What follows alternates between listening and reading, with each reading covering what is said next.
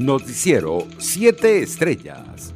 El ministro de Defensa, Vladimir Padrino López, respaldó la posibilidad de profundizar la cooperación militar con Rusia, luego de que el vicecanciller ruso, Sergei Ryakov, no descartara un despliegue militar en Venezuela y Cuba. Se aumentan las tensiones con Estados Unidos por la crisis en Ucrania. No asombra ver a la vil vocería de la antipatria hablar de soberanía nacional después de rogar intervención militar y sanciones contra Venezuela, cuando Rusia asoma la posibilidad de profundizar las relaciones de cooperación militar de nuestras naciones, las cuales ya existen, escribió el alto oficial en su cuenta en Twitter. En otras noticias, en Venezuela se registraron 1.162 nuevos contagios por el coronavirus SARS-CoV-2 durante las últimas 24 horas, según el informe oficial sobre la pandemia presentado este jueves por las autoridades. Además de tres personas fallecieron en las últimas horas producto del COVID-19 y el número total de decesos ascendió a 5 5.373, tal y como lo informó la vicepresidenta Delcy Rodríguez. La organización no gubernamental Fundaredes denunció que la condición de salud de su director Javier Tarazona sigue en franco deterioro, a consecuencia de su detención arbitraria en las celdas del Servicio Bolivariano de Inteligencia Nacional en el helicoide y la falta de atención médica adecuada.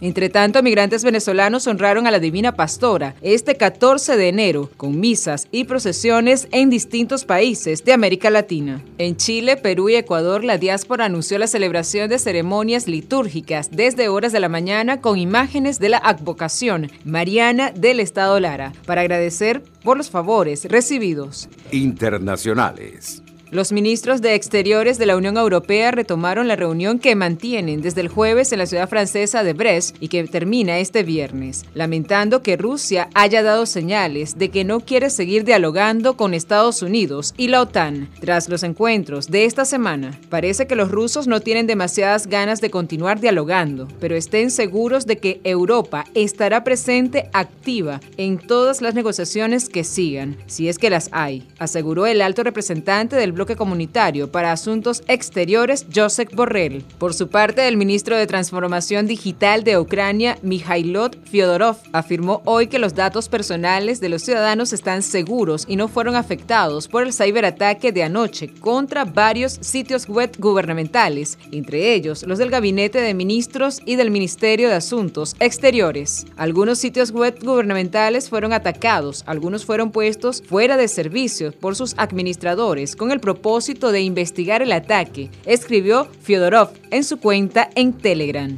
En otras noticias, la Cámara Alta del Parlamento alemán dio hoy luz verde a la nueva normativa para las cuarentenas que se reducen de 14 a 10 días en caso de infección y se suprimen para quienes hayan estado expuestos al coronavirus si recibieron ya la dosis de refuerzo. La regulación recibió la ratificación de la Cámara de Representación Territorial, tres días después de haber sido presentada por el gobierno federal ante la Cámara Baja de Bundestag. Por su parte, Israel superó el medio millón de personas inoculadas con una cuarta dosis de la vacuna contra el coronavirus, informó hoy la oficina del primer ministro Naftali Bennett, mientras los contagios aumentan rápidamente. La pionera campaña de vacunación de Israel ha alcanzado otro hito, señaló Bennett al anunciar la cifra de inoculados, todos ellos mayores de 60 años. En otras noticias, un terremoto de magnitud 6.6 sacudió este viernes las aguas del estrecho de Sonda, en el sureste de Indonesia, sin que las autoridades hayan informado de momento de daños o alerta de tsunami.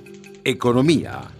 Nicolás Maduro solicitó a la Asamblea Nacional una revisión de la ley de zonas económicas especiales, ya que algunas propuestas de sectores económicos y expertos habían sido eliminadas de la versión final del instrumento jurídico. Igualmente, Maduro hizo un llamado al ministro de Petróleo, Tarek El Aizami, para que en las próximas semanas se proceda de urgencia a constituir zonas económicas especiales en las regiones para dinamizar la recuperación del país una vez que sea aprobada la versión definitiva de la ley en el Parlamento. Deportes. Un juez australiano ordenó este viernes durante una vista de emergencia que el tenista serbio Novak Djokovic no sea deportado de manera inmediata de Australia hasta que la justicia revise la decisión del gobierno de anular por segunda vez su visado. Noticiero 7 Estrellas.